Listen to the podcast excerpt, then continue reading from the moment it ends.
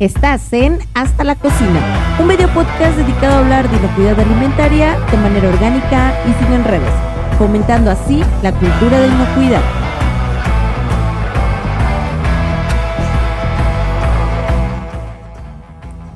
¿Qué tal una carne tártara? Quizá un ceviche o aguachile. ¿No les apetece? Sin duda comer productos a base de carne cruda es un tema polémico debido a la mala fama que pueden tener por posibles riesgos sanitarios, como también la percepción positiva de algunos consumidores al respecto. Es muy cierto, consumir un alimento crudo conlleva riesgos. No obstante, hay establecimientos preocupados por ofrecer opciones gastronómicas deliciosas y seguras. En este episodio de Hasta la Cocina, Hablemos de Inocuidad, tendremos una charla referente a los platillos servidos crudos tanto con pescados y mariscos como con carnes rojas. Sin duda un tema interesante. Te invitamos a escuchar este episodio y comentar con nosotros tu percepción respecto de estos alimentos y, por qué no, recomendarnos buenos lugares para consumirlos. Esperamos que esta charla te resulte de interés. Hola, buenos días, buenas tardes, buenas noches, según el horario en el que nos vean. Es un gusto saludarlos. Eh, y bueno, como ya escucharon en el audio, en el intro, hoy vamos a tocar un tema súper interesante, pero antes de iniciar eh, la conversación, lo que me interesa es invitarlos a que nos sigan, nos sigan en este canal, le den clic a la campanita para que les recuerde eh, cada que se sube un nuevo episodio a este canal. Y además que le den like, que, nos comenten, nos pongan comentarios en los episodios y también eh, si gustan y si a ustedes les ha gustado todo el contenido, lo puedan compartir con personas que saben que les interesan estos temas de inocuidad. ¿Ok? Muchas gracias por estar todos aquí y pues, ¿por dónde iniciamos, chicos? Vamos a hablar de alimentos crudos. A mí hay algo que de inmediato se me viene a la mente. Yo recuerdo que antes de ser este, una asidua visitante de Culiacán, Sinaloa, yo no comía alimentos crudos por nada del universo. Hasta que llegué a Culiacán y descubrí que sí se pueden comer en crudo, se pueden comer en crudo, que no te vas a enfermar siempre y cuando tengas bien definido esos lugares porque sí, no dejan de ser alimentos de alto riesgo, ¿no? La verdad es que nos gustaría escuchar de manos del chef, de Silvia, que nos cuente este, cómo se vive desde la cocina el manejo de este tipo de productos, porque creo que nosotros, bueno, desde el lado de, de, la inspección y el lado de la asesoría lo podemos ver desde una perspectiva, a veces lo vemos como alimentos que si puedes mejor no los tengas, este, pero hay lugares que se dedican específicamente a ese tipo de productos, ¿no? Que fueron creados sí o sí para dar ese servicio de alimento. Entonces, cuéntanos, Silvia, ¿cómo es este tipo de productos? ¿Qué es lo que Aquí yo creo que antes que llegar a cómo es que se producen lo demás o cómo es que se preparan, es que eh, los alimentos crudos tienen, tienen su chiste y tienen su magia.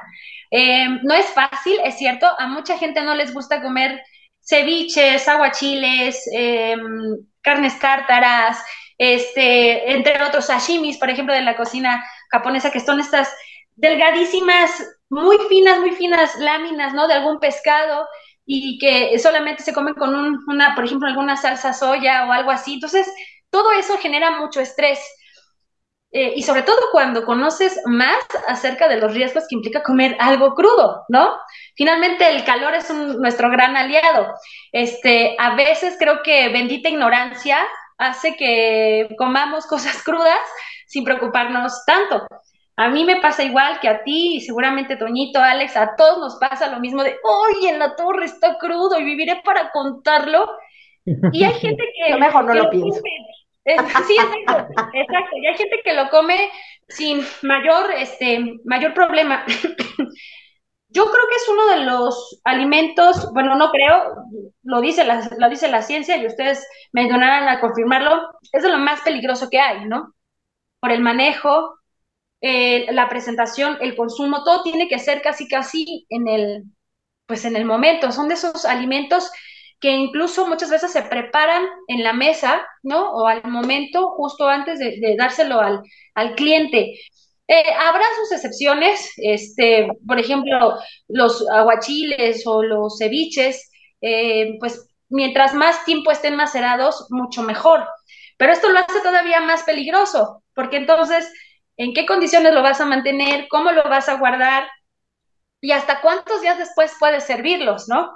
Em, yo he probado ceviches hechos en, el momento, que yo lo hago en el momento y al día siguiente saben mucho mejor. Pero después, otro día más, ese ceviche ya tiene otra historia que contar, ¿no? Sí, ya, ya empieza a, pues a decaer, ¿no? A bajar el nivel de calidad también. Sí, claro, términos de calidad, digo, también se compromete muchísimo la inocuidad, pero eh, aquí creo que uno de los factores súper relevantes e importantes son de esos temas que hablamos con el chato. el tiempo, obviamente, en que vas a mantener este producto, digamos, como que en vida, pero también las temperaturas a las cuales los vas a estar manejando. Otro tema importante es dónde lo estás almacenando. Por ahí Alejandro nos hablaba en algún momento de estos microambientes que se convierten, eh, que, están en dentro de las mesas de trabajo refrigeradas o las cámaras de refrigeración o donde lo vayas a almacenar pero que si tienes una mala acomodo, que si tienes una mala higiene en esas zonas, obviamente se va a volver un producto eh, de riesgo, ¿no? De más alto riesgo de lo que ya lo consideramos eh, cuando está crudo. No, y súmale otro factor, la humedad, ¿no? Vamos a ser bien honestos, ¿no? Que hemos tenido la, la fortuna de conocer el Pacífico, conchas, mariscos, pues, con la misma agua, ¿no? Se lava. Ya no hablemos del hielo para conservarlos, ¿no? Y la mezcla que se da entre los crudos y cocidos para alguna preparación específica. Eh, a mí sí me, en un principio me generaba cierto choque porque no estaba acostumbrado. Ya con el paso de los años, pues ya soy tolerante, vamos a llamarlo así, porque no me hace daño. Pero sí, hay ciertos, no me muero? hay ciertos productos que no llego a tolerar al 100%, ¿no? Como son los cortes. Tal vez no tengo el paladar desarrollado.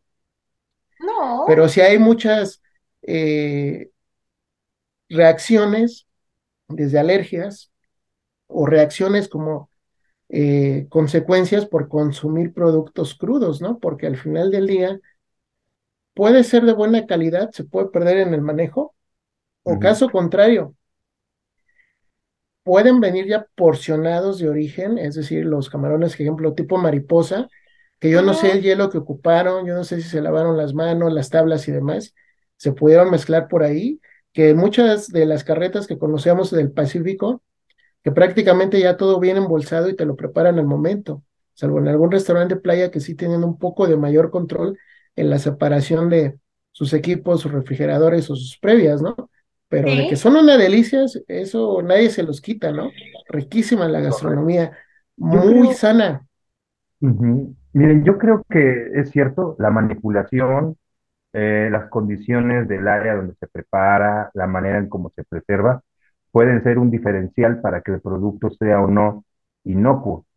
Pero también, incluso antes de todo eso, lo que debemos considerar cuando tenemos la oportunidad de verlo, es el origen de las materias primas. También va a importar la calidad de los productos o de las proteínas que se están comprando para, para el proceso. Digo, ya que tú lo almacenes, que lo trabajes adecuadamente, que trates de alargar lo más posible la cadena de frío, ese es un tema. Pero de inicio es dónde estás comprando, a quién estás comprando y qué calidad y qué seguridad tiene la materia prima que utilizas para tus productos o para tus preparaciones crudas. Esa es una. Y me hicieron un recorte para ir, bueno, a ver si quieres. Es que, es que sí, me gustaría que no nos fuéramos de los proveedores, de a quién le estás comprando esa materia prima. Hace un tiempo, muchos años tal vez ya, como, no, muchos años, tal vez diez o más, este, en algún momento me tocó trabajar con alguien que estaba dentro de la Viga, la central de abasto de mariscos. Y tú cuando estás ahí, y te das cuenta que ese es el centro a donde llega todo el producto del mar. O sea, cualquier persona que quiera conseguir alimento del mar, cualquier restaurantero va a ir ahí. Esa es la zona donde se compra. Y si tú no como restaurantero no lo compras ahí, seguramente le estás comprando a un intermediario que lo fue a sacar de la viga. O sea, no hay más. Es donde se consume ese tipo de, de productos. Bueno, a menos que estés en zonas como, qué sé yo, Culiacán, donde obviamente vas a comprar el producto más fresco porque lo, lo tienen ahí, ¿no? Pero si estás, exactamente. Pero eh, aquí el tema está es que cuando te das cuenta cómo se manejan las cosas en la viga, es cuando dices, oh, por Dios, o sea, el control no existe. Y hay lugares, hay establecimientos, por ejemplo, esa persona con la que yo llegué a trabajar, ellos hacían su mayor esfuerzo para tener y entregar productos inocuos y conservar eh, las instalaciones, pero literal era crear una burbuja en medio de un lugar donde no hay higiene. Te das cuenta, cuando ellos mismos iban a hacer las compras, ahí las compras inician alrededor de las 3, 2 de la mañana cuando llega toda la mercancía. Me tocó estar en esas, en esos horarios y te das cuenta que los camiones en que se traslada el alimento no es el más adecuado, tú no sabes de qué condiciones o calidad es el hielo que están utilizando, el producto literal, hay alguien que se sube con sus zapatitos mugrositos arriba del producto y a bajar todo el producto con una pala al piso, es cuando dices, híjole, por eso las condiciones de higiene de este lugar no son tan adecuadas, ¿no? Obviamente, sin embargo, perdón que interrumpa, todavía estás hablando dentro de la misma cadena de distribución. Sí, claro. Yo lo que trataba de, de lo que trataba de hablar más bien es del origen agropecuario de los productos. Digo, o sea, del mar, o sea, que, el mar esté contaminado y hayan hecho una pesca. Eh, ¿De qué mar lo trajeron? ¿Desde dónde lo importaron? Si es un producto, por ejemplo, si es un animal, si es res, cerdo, pollo, bueno, su crianza, su origen, su matanza, o sea, yo creo, yo creo, y bueno, toda la ruta de, distribución. Yo sí creo que aquí tal vez existe más control en la producción, eh, eh, como se quiere llamar producción, la crianza, el desarrollo del animal, porque por ejemplo, camarón, hay muchas granjas de camarones en este país y conocemos gente que trabaja directamente en ese sector y sabemos que hay controles. Hay un, algo que le llaman sistema de, de reducción de riesgos y que obviamente se implementa en esas plantas, ¿ok? Pero cuando llegan estos centros de acopio, como esta gran central de abastos en la Ciudad de México, se pierde el control. Y de ahí empieza a haber una serie de intermediarios que después llevan a las grandes cadenas de alimentos, cadenas restauranteras. Entonces, puede que uno de los puntos es el que está flaqueando, después le llega a otro comprador crea su burbuja, su empresa que está dentro de una burbuja creando controles de inocuidad y este se lo entrega a una cadena más grande de restaurantes, ¿no? El punto es que aquí si uno de los eslabones falla, el control se pierde por completo. ¿De qué sirvió que tengas sistemas de reducción de riesgos al inicio y de qué sirve que tengas un proceso de inocuidad cuando en un punto se perdió absolutamente el control. Empieza la incertidumbre. Puede que no se haya contaminado el alimento, pero puede que sí. Ahora, me gustaría preguntarle, perdón, a la chef, ¿qué técnicas se aplican aquí, chef? Bueno, la más conocida es el limón, ¿no? Que nos decía que es un macerado. Tal cual. ¿Qué otras técnicas? Es que si hablamos, insisto, de ceviches, aguachiles, sashimis, o sea, el sashimi está, bueno, es que todos, em, quieres, eh, lo que quiero decir es que todos agarramos o todos tienen como eh, su escudo protector la acidez del limón, ¿no? O de la salsa soya. De la soya, ajá. Pero siendo honestos, no hay más. En la carne tártara, por ejemplo, es, está peor, bueno, lleva un poquito de limón, exacto, pero es huevo crudo, la carne cruda, ah, cebolla, este, perejil, eh, aceite de oliva y un poquitito de limón. That's it. O sea, todavía en un ceviche, la cantidad de limón creo que es mucho, no creo, es mucho más que en una carne tártara. Ojo, pero aquí hace algo muy importante y esto es típico de la gente que trabajamos en cocina o los que están estudiando gastronomía tenemos la, mala impresión que el limón, hay, que a través del limón hay una cocción y la realidad es que no hay ninguna cocción. Cambia la textura del alimento, se pone blanquisco, se pone de otro color y, nos da la sensación de, porque se parece que está algo cocido, pero no hay calor. Entonces, em, muchas veces las personas piensan que el limón, por ser tan ácido, tiene la capacidad suficiente para acabar con todos los microorganismos, ¿no? Pues por eso hasta le ponen gotitas de limón al jabón de trastes, para que, para que corte, ¿no? Para que limpie, para que desinfecte, este, o ponen a, desinfectar frutas y verduras con gotitas de limón. La realidad es que eso mm, mm, no, no, no, no nos ayuda y es, es algo que queda Em, está como, eh, como en el breviario cultural de los mexicanos, porque soy mexicana y por eso me atrevo a hablar de los, de los mexicanos, ¿no? Es pensamos que ya es muy seguro porque tiene muchísimo limón y no es así. Eso se lo ponemos de acá, ¿no? Y qué bueno que lo toca, Che, porque técnicamente no son cocidos, aunque se vean con esa apariencia, sino hay un proceso de temperatura, ¿no? Y tenemos otros alimentos crudos o que no van perfectamente cocidos, como son los cortes, ¿no? En los diferentes términos. ahí es lo que le decía, bueno, yo un medio lo tolero, pero un azul o un rojo, ni de chiste. ¿Por qué? Porque no me gusta. pero también por el, por el riesgo que puede ir implícito con el síndrome urémico hemolítico, ¿no? Que puede con los años dañar órganos y desarrollar una E. coli, ¿no? Que no te este escuchan nuestros amigos parrilleros. No, pero ¿sabe cuál es el detalle? Que en Argentina es el país donde existen ya estadísticas por ministerios o departamentos de, de salud de que ya es una enfermedad endémica precisamente por estas condiciones de los asados y por los tipos de, de término, ¿no? En la cocción. Y es que siendo muy honestos, esa textura sellada, por ejemplo, en donde solamente los bordes están cocidos y el centro está crudo, en, en un atún, en un salmón, no, bueno, lo agradeces. Es que, exacto, es delicioso, es delicioso, ¿no? Y hay, ay, Alex, no me odies. Y hay cortes. Sí, no, no, está bien. Es, lamentable nuestro este criterio en, lo que nos gusta de comer, pero es que sí sabe mejor. Sabe mejor, aunque sí, tiene razón Alex, sí, de que te pones en riesgo, te pones en riesgo. Claro, pero un atún súper cocido es una mentada de madre porque queda horrible. También la carne de con, con chef parrilleros sin confianza me lo han dicho, ¿no? Y sí, ya me he aventado de un medio, pero no más porque, bueno, sé que no es sangre, es mioglobina, ¿no? Lo que le queda al corte por el desjugue de la carne, pero uno inconscientemente lo sigue ligando y, y, no tenemos, le digo, o ese paladar o ese buen hábito, porque me lo han dicho, ¿no? Es como... Es, gusto, ¿no? Sí, es... gusto. Vamos a estar precisamente debatiendo entre dos aspectos.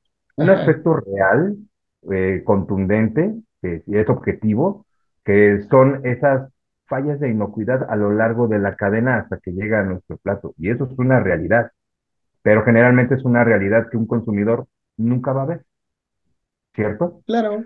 Sin embargo, ¿qué es lo que tiene el consumidor por otro lado?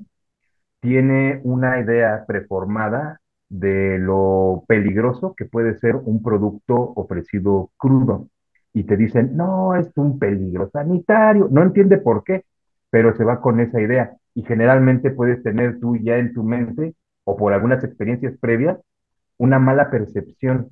De hecho, honestamente, yo sí soy partidario de algunos este, alimentos crudos como una carne tártara. También soy muy honesto. Yo no me aviento tan fácilmente con pescados y mariscos, eso sí me dan más miedo, a mí, a mí. Pero si se trata de una red, yo no le hago el fuchi, ¿no? Pero y justo es, lo, es lo que te iba a comentar. Yo me aviento más con pescados y mariscos, te voy a decir por qué. Porque la gente te lo vende como sin, símbolo de frescura, desde un callo de hacha, un ostión o un aguachile. Y el, pez, el marisco tiene esa cualidad de que delata más por sus propias características y su aroma cuando ya está descompuesto. No contaminado porque no lo puedo ver, ah. pero sí descompuesto a diferencia de, las carnes rojas, ¿no? Que puede haber diferentes factores que intervinieron en la oxidación y esos cambios de coloración, ¿no? Pero sí, el riesgo es mayor tanto en uno como en otro. O en otro. Pero aquí a lo que vamos es de que uno confía cuando va como cliente en la calidad o en la frescura que nos están vendiendo, ¿no? en el puro establecimiento, prácticamente. Exactamente, ¿no? Creo, queda. Ahí me gustaría agregar, porque creo que también es importante mencionar los programas que existen al día de hoy en términos de inocuidad alimentaria. Y hay programas que eh, la gente no conoce. Por ejemplo, si tú dices sistema de reducción de riesgos, la gente se quién sabe qué es eso, ah, ¿no? Pero creo que en el sector eh, agropecuario, el sello TIF tiene un muy buen reconocimiento ya por los consumidores, o sea, ya saben que TIF significa eh, de alguna forma un producto de garantía inocuo, exactamente. Y creo que también la carne tiene muchos controles. Creo, creo Sí. que, la, que la carne, que la carne también tiene muchos controles. Creo, no creo que al 100% los productos del mar este, exista un descontrol total en la producción, porque no es la realidad y más para los productos que, que se están criando. Bueno, estos, por ejemplo, camarones que se crían en México, ¿no? No creo Sí. que exista un descontrol a la hora de la producción. Más bien, creo que existe un descontrol cuando entran esas em, empresas que se dedican a, a, a copiar y cuando empieza el descontrol porque esas empresas creen que no les aplican o desconocen los temas de inocuidad, porque normalmente la inocuidad va asociada a quien procesa, a quien produce, a quien manipula, como los cocineros, ajá, y dejan de lado a todos los que tienen que ver con esa cadena de acopio, de transporte, de almacenamiento y creen que no les aplican los temas de inocuidad y es donde empieza el descontrol total. También creo que hay sellos específicos que los clientes identifican más y creen que es un producto o que tiene, es más, más seguro consumirlos como es la carne a comparación de los productos del mar, ¿no? Pero a lo que quiero llegar es que al final del día el consumidor va a tener una percepción basada en experiencias previas o en información formal o informal que recibe.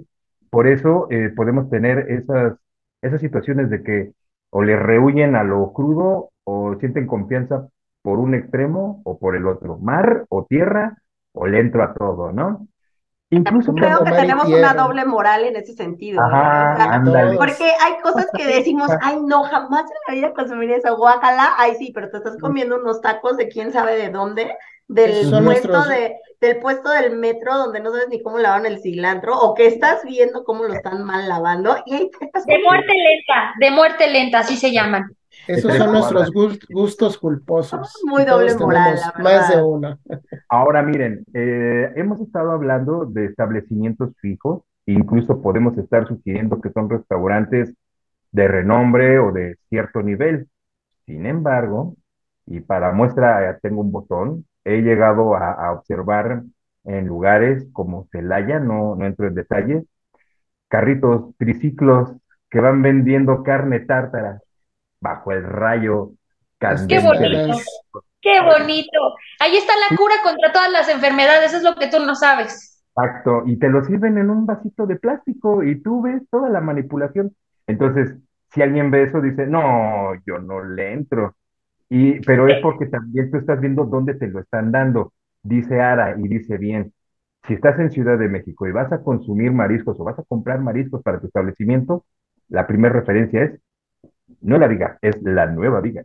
Tú vas a la nueva viga y tú encuentras todo, todo, ¿no? Y sí, hay locales que dan terror y hay locales que hacen su mayor esfuerzo, su mayor esfuerzo y procuran en la manera de lo posible. Y yo hago eco a lo que siempre digo en cada episodio o casi en cada episodio. Ayudan a mitigar, buscan mitigar peligro. Ahora bien, yo no se los voy a negar. Ya cuando he ido a esto, a Central de Abastos, yo sí me echo mi empanada de camarón. Yo, yo sí, porque hay lugares que dan confianza y la neta sí están muy buenos. Las de Jaime son te buenas. gusta ver el mundo arder. Es ¿Te que, gusta les, es que les tengo que contar, les tengo que contar esta experiencia de las tostadas que dice Juan, de las empanadas que dice Juan. Obviamente yo no iba con Juan, creo que en ese tiempo ni nos conocíamos. Te digo que esto, no. esto de las visitas de la viga tiene mil años. Este, me acuerdo que fui con Canales, fuimos a ver a este cliente, estuvimos platicando, vimos todos los problemas de inocuidad que hay alrededor. Eh, eh, eh, ustedes están de acuerdo, cuando se evalúan eh, esquemas de inocuidad, no solo es el interior de la empresa, sino hay un tema asociado a los riesgos de tus vecinos, ¿no? Entonces pues, estábamos platicando al respecto y dijeron, ¿qué les parece si pasamos por una empanada a comer? Y ahí vamos a sentarnos a los puestos de empanadas que están ahí en, en el mercado. El punto es que había una muy bella ratita, como de un tamaño bastante considerable, paradita, paradita en el, en el bowl o este tazón grande donde se está batiendo la masa de, de la harina de la empanada, y estaba la ratita dando vueltas, viendo en qué momento La caía que y, estaba ahí apoyando. y es cuando dices, ah, este, eh, mejor no comemos aquí, ya vámonos. Era ratatouille, era ratatouille. Chefcito.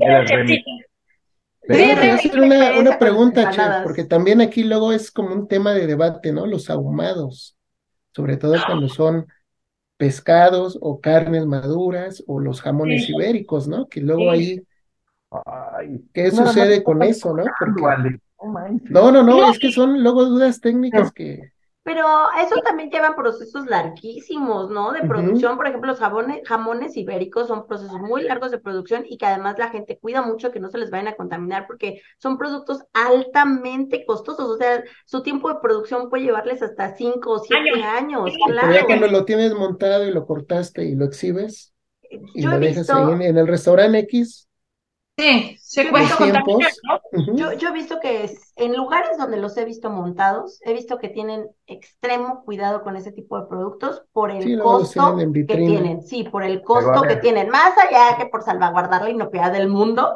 es Sí, como es que, es que eso, eso me costó mucho dinero y no podemos, este, a lo mejor la que nos tiene que dar la respuesta es la chef. Nada más quiero meter mi cucharita rapidísimo. A ver. Y la chef o sea, que me da, que me da el cortón, Juan. No, perdón, es que se me lo tengo en la punta de la lengua. Yo lo que sé es que, por ejemplo, ese jamón serrano, ese tipo de productos, eh, a pesar, digo, independientemente de todo lo que ya comentaron, tiene una gran cantidad de lípidos, de grasa. Y esa Correcto. grasa también, así como hablamos de los ácidos en los pescados y mariscos, las grasas, no con hongo, pero sí va a tener un poco más a raya a las bacterias por la poca disponibilidad de agua a nivel De molecular eh. que van a encontrar. Entonces, una contraparte a los peligros o riesgos que pudieran existir en la preparación Bien. de estos productos es la poca cantidad de agua disponible por presencia tanto de solutos, porque también esos productos van a someterse a solutos, como también la cantidad de grasa que va a haber. Además son deliciosos. Y además vas a cuidar tu inversión si son cerdos, si son los cerdos belloteros, Sí, cuesta una lana. negra, una cosa así, ¿no? Pero Sí, esta- la- ahora con el ahumado, déjenme decirles que eh, el ahumado es una de las técnicas que se está poniendo como muy de moda. Ojo, ¿en qué sentido? Una es el ahumado de pescados o el ahumado de jamones, este, que se hacen, ¿no? Eh, con, con estas eh, maderas, que no pueden ser cualquier tipo de madera, son maderas muy específicas, ¿no? Y algunas especias. Y entonces este humo, lo que sucede es que se deposita en la superficie del alimento y ayuda a la deshidratación. Hay muy poco calor, no hay un calor tan considerable, sino es muy poco el calor. Entonces, ahí jugamos un poco con calor más deshidratación y entonces hay como menos probabilidad. De hecho, pues es uno de los métodos de conservación más antiguos, ¿no? Junto con el salazón, la salazón.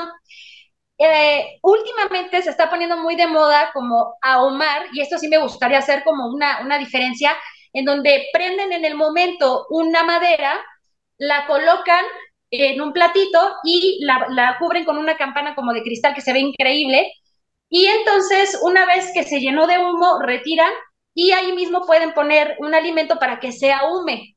Es decir, el alimento, una, cuando llegan al cliente, levantan la campana, se ve increíble porque sale todo el humo y aunque no lo crean, el alimento acaba de obtener un ligero sabor, pero no es un ahumado como tal, sino se ahuma, pero en el sentido de eh, que el, el, el eh, humo aporte sabor en el momento, pero no es un método de conservación, ¿no? Claro, Lo que te iba a decir, únicamente lo haces para aromatizar la carne. Exacto, Lo o es o postres.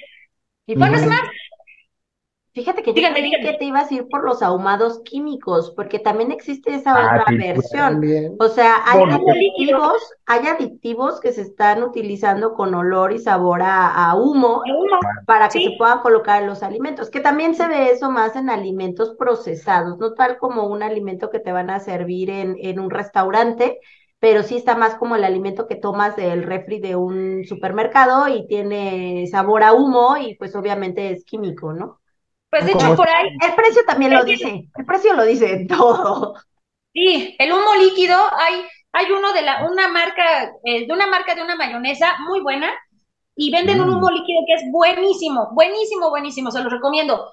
Pero este, por ahí alguien me platicó que ya incluso ya se está prohibiendo los ahumados, como les platicaba, en estos lugares cerrados, con maderas y demás, por temas, yo no sé si es contaminación o habrá por allá también ahí otro, otro secretito, pero ese ahumado es un alimento que sí tiene híjole, es que está entre, entre pescado y piraña, porque ni está completamente cocido, ni, ni está completamente crudo, ¿no? Sí, es, es justo lo que quería llegar con usted, chef. Si en un momento dado esa técnica, aunque sabemos que es de, las más antiguas para conservar, estábamos en el límite de un alimento crudo que vamos a tener ese riesgo hacia la inocuidad o ya un cocido, pero que aún así puede pasar por otro proceso para terminar en un plato final y puede haber factores que pudieran afectar a la inocuidad o hasta la misma calidad del producto, ¿no? Es correcto. Sí, o sea, la verdad es que ahí, cuando hablamos de alimentos crudos, incluso como los ahumados, ¿no? Le estamos pegando allí a la rayita de, insisto, del bien y del mal. Y yo creo que también es mucha responsabilidad del, em, no solamente de la persona que cocina o que prepara estos alimentos, sino del que lo consume, ¿no? Claro. Siempre hace referencias a películas, aquí hubieras dicho, es como la delgada línea roja. Exacto, así, eso estás como en el asunto. Ahí me gustaría agregar algo que mencionaste con respecto a que se están prohibiendo este tipo de técnicas. Eh, yo lo he escuchado, pero sí está en términos de la procedencia de esas maderas que se utilizan para el ahumado. No vienen de lugares donde haya residuos de metales pesados, donde haya residuos que de verdad pueden contaminar el alimento a la hora de hacer el proceso de producción. Entonces, Oye, creo que va tirándole por ahí al, al tema de si se prohíben o no se prohíben. Más bien es el que las empresas que hacen este tipo de procesos lo tienen que hacer asegurando que esas maderas que se están utilizando también son inocuas, o sea que no van a traer, no van a promover un humo que pueda traer una contaminación química, ¿no? Madres. Temas más ecológicos, pero no, sigue siendo de inocuidad. Bueno, y también aquí mencionar un detalle, ¿no? Con los crudos, que no va a ser eh, digerible, hablando ya cuando uno lo consume o nos va a caer bien, la misma cantidad de una proteína cocida a una cruda. ¿Por qué? Porque nuestro organismo no está diseñado o no hemos tenido ese consumo constante. Por eso luego también puede haber ahí indigestión, malestares y demás, no necesariamente porque el alimento esté mal, sino simplemente porque no estamos acostumbrados a comer tanta proteína. El valor nutrimental a lo mejor puede variar, el proceso de digestión se puede ver ahí comprometido, es más lento o más acelerado, no lo sé, pero pueden ser esos factores, no nada más en el término de inocuidad, ¿no? La, adaptación de las especies. Por eso yo les hablaba de, ándale, la adaptación de las especies. Yo por eso les hablaba acerca de las experiencias previas que puede tener un comensal, porque pudo haber ingerido un alimento donde sabemos que esas proteínas no han sido desnaturalizadas por un proceso, por ejemplo, de calor, un proceso térmico, que es el ideal para desnaturalizar proteínas, y por tanto, es, esas cadenas no están disponibles para la digestión en nuestro organismo. Resultado, punta indigestas y a veces hasta diarrea te da. ¿Y cuál es el mensaje que, que queda en tu subconsciente? Esa carne estaba mal, te hizo daño porque estaba cruda, ¿no? Claro. y también un detalle que luego olvidamos, ¿no? Los vegetales o las frutas, no toda la gente tiene la misma capacidad o tolerancia para ciertos vegetales crudos, ¿no? Ejemplo de las yucas, ¿no? En algunas preparaciones, ¿no? Hay gente que si la come cruda, olvídate, ¿no? Tiene que llevar ahí también su chiste, Ahora, digamos, de esos grupos. Tiene un, cierto, tiene un cierto porcentaje de influencia la cuestión psicosomática. Si tú ya vas con la idea de, no, la carne cruda es mala, te la comes y te cae mal. ¿Por qué? Porque no la comes con confianza. Desde una perspectiva coloquial, así es como funciona. No te da confianza, pero te lo comes a fuerza, te cae mal. Entonces es otra forma de rechazo del cuerpo ante un miedo. Y eso obviamente va en detrimento de la percepción que se pueda tener por un alimento preparado en crudo. ¿No? Sí, yo sí creo que ahí tiene mucho que ver a qué está acostumbrado tu cuerpo. Yo lo relaciono con la grasa. Dejas de consumir grasa y obviamente la, no cuenta, dejas consumir una semana alimentos grasosos. El día que lo comes, obviamente tu cuerpo lo rechaza porque dice, oye, ya estábamos comiendo de manera decente y de repente me avientas esta bomba al estómago, es como dices, oye, espérame, ya no estamos acostumbrados a estos niveles de grasa. Yo creo que, digo, suena un poco a broma eso de la adaptación de las especies, pero la realidad es que tu cuerpo sí se va adaptando a lo que consumes, a lo que lo acostumbras a comer. si es algo que nunca comes, sí te va a hacer daño. Probablemente va a caer de peso en tu estómago. Mm, es correcto, pero es una realidad. Así que el asunto con los, con los, con los pescados, con los alimentos crudos, pues sí, uno puede ser eh, los, las personas, el, el, cliente, pero insisto también que los, eh, los preparadores de alimentos tenemos muchísimo, muchísima responsabilidad, ¿no? En ello. Eh, cuánto tiempo los mantenemos, si los mantenemos en refrigeración, cuánto tiempo es, cómo se descongelaron o cómo se mantienen después de haber sido preparados, este, pues que, que laves y desinfectes eh, con lo que lo estás preparando, o sea, no solamente el alimento crudo per se es el malo del cuento, ¿eh? Muchas veces puede ser un cilantro, este, o un jitomate, ¿no? O una katsu que estaba una muy vieja y, y la, la rellenaron o usaron una y la mitad de la otra, o sea, ¿sabes? También, también hay, hay mucha responsabilidad al, alrededor de un alimento crudo. Así es, así es. Pero, insisto, todo ello puede ir en detrimento de la percepción que pueda tener un consumidor respecto a ello. Pero, pero desde nuestra perspectiva, nosotros por lo menos tenemos que asegurarnos de que se puedan mitigar cualquier riesgo, cualquier riesgo al momento de, de hablar de un producto preparado y servido crudo, ¿no? Oigan, y, y, solamente, exacto, y solamente nos estamos ahorita enfocando en, en, cosas saladas o platillos fuertes o platos fuertes, pero ¿qué hay, por ejemplo, de los merengues, no? Otro de los merengues con huevo. Clara de huevo, clara, batida, batida, batida, azúcar. Uh -huh. Entonces, ahí el asunto de los de la clara eh, que está completamente cruda, que solamente le agregaron azúcar y que con eso vas a cubrir un pastel, que además el pastel tiene todo para descomponerse si no es eh, cuidado, resguardado, ¿no? Y elaborado con las condiciones de inocuidad ideales o, o por lo menos óptimas, pues imagínate, aquello se puede convertir en un caldo de cultivo. Y eh, también no pensamos, por ejemplo, en las mayonesas caseras, en donde también llevan huevo crudo. Uh -huh. eh, o sea, tenemos que ser muy cuidadosos y estar con los ojos muy abiertos y saber que cuando consumimos un alimento crudo o, con, o que está elaborado con algo crudo, pues entonces hay un riesgo, ¿no? Y es una responsabilidad compartida tanto del que la hace como el que la consume, no hay de otra. Sí, también por eso como comensales informarles, ¿no? En el caso cuando hay servicios de meseros, ya sabemos que en las cartas o menús, ahí también que ellos conozcan, oye, el alimento crudo, ahí hay una leyenda ya específica, ¿no? Se sirve bajo el riesgo o, o tu propia responsabilidad, obvio, por reacciones, eh, por un mal manejo pudiera darse también, o simplemente, ¿por qué no decirlo? Hasta por la sustitución de ingredientes, ¿no? Que, que luego no lo conocemos y pudiera darse ahí alguna reacción eh, de tipo alérgica hacia la gente que, que llegara a consumir este alimento creyendo que a lo mejor fue por ejemplo, el salmón y resultó que no era el salmón, traía otra cuestión ahí este, encubierta que, que no se detectó en la etiqueta o, o no venía declarada en un menú, ¿no? Sí, Así. sí, sí. Ok, vamos a dar término a este programa porque aquí las cosas se están poniendo rudas. ya está recibiendo. Oigan, perdón, pero si escuchan que alguien está roncando, es, es Ringo, es mi bulldog. Disculpa a todos los que nos están viendo, pero no, el bulldog hoy, está aquí. Hoy fue día de rebelión de perros. Ya no, no, son, psico, no son psicofonías. Este. No, me gustaría que fuéramos redondeando el capítulo porque la verdad es que el objetivo era hablar de los riesgos asociados que existen en el consumo de alimentos crudos. Eh, ahí voy yo con mi conclusión. Bien mencionaban todos, o sea, sí debemos de ser muy cuidadosos de dónde consumimos este tipo de productos. No son productos que se puedan consumir en cualquier lugar.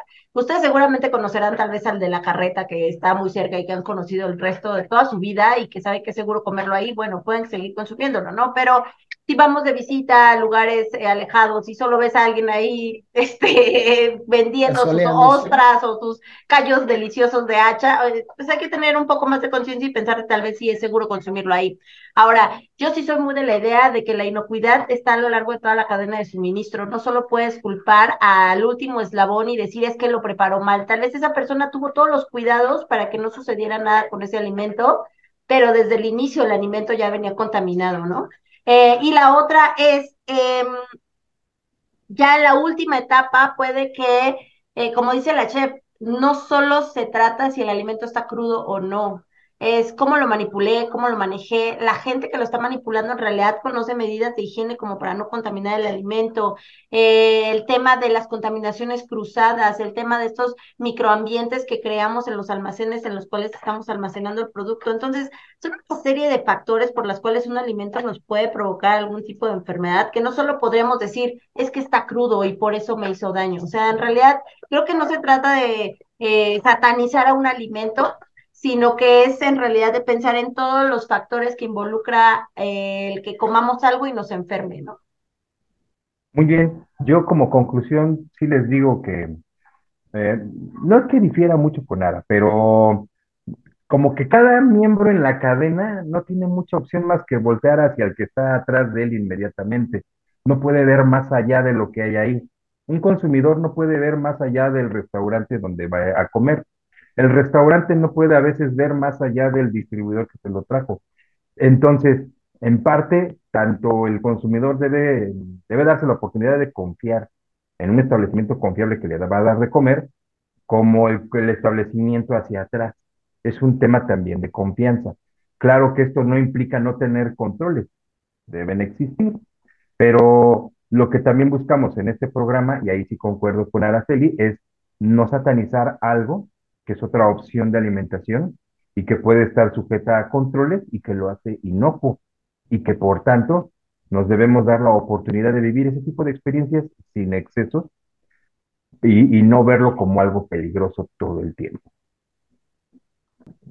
Y pues nada más redondeando un poco ya lo que mencionaron, ¿no? Es un, un gusto culposo, es cierto, es otra forma de alimentación en regiones muy específicas, alimentos muy ricos, sí, y el día que lo quieran gustar, pues con toda la confianza, ¿no? Como tips, donde vean gente, es un lugar seguro, donde manejan buena calidad y disfruten. Eh, hablando de lo que marca Juan del tema de confianza, proveedores, eh, sí existen programas, existe el programa de desarrollo de proveedores. Obviamente yo como comensal no me voy a poner a auditar a un restaurante porque ese no es mi papel. Mi papel sí es llegar a sentarme a comer. Si yo estoy como comensal, obviamente nosotros podemos percibir qué tan limpio, qué tan sucio está un lugar pero este, al interior de los restaurantes eh, debe existir ese proceso de evaluación de proveedores. Arriba del restaurante o el proveedor inmediato al restaurante debería tener también el mismo proceso de evaluación de proveedores con sus proveedores. Es una cadena, digamos, eh, sí de crear confianza, como dice Juan, y no es que yo como consumidor vaya a ir a auditarlo. El punto es que el control debe existir y no se trata solo del control en mi establecimiento, sino también el control que yo voy a buscar con los proveedores que me están surtiendo mis materias primas para que yo tenga la confianza de ofrecer un producto inocuo a quien se va a sentar a comer conmigo, ¿no? Silvia, por fix. Ok, pues nada, lo único que les decía era que se animen a probar alimentos crudos, es decir, eh, carnes, pescados, mariscos, no pierdan la oportunidad. Em, si no les gusta, pues no les va a gustar y ya no pasa nada. Solamente tengan mucha precaución en cuál es, dónde lo están comiendo, eh, quién lo está preparando o cómo lo están preparando ustedes y dense la oportunidad. Y muy importante, acuérdense que el limón no mata microorganismos y tampoco es cocción, así que abusados con eso. Muchas gracias, muchas gracias por haber estado en este episodio, la verdad es que estuvo muy bueno. Este, los dejamos, eh, bueno, abierta la caja de comentarios, ustedes pueden colocar lo que quieren, dar su opinión. Ustedes nos podrán también dar recomendaciones cuáles son buenos lugares para consumir un buen aguachile. Este, entonces déjenos por ahí en comentarios y eh, pues nada, solo resta invitarlos a que nos sigan y que nos compartan. Muchas gracias a todos por haber estado aquí. Saludos. Bye.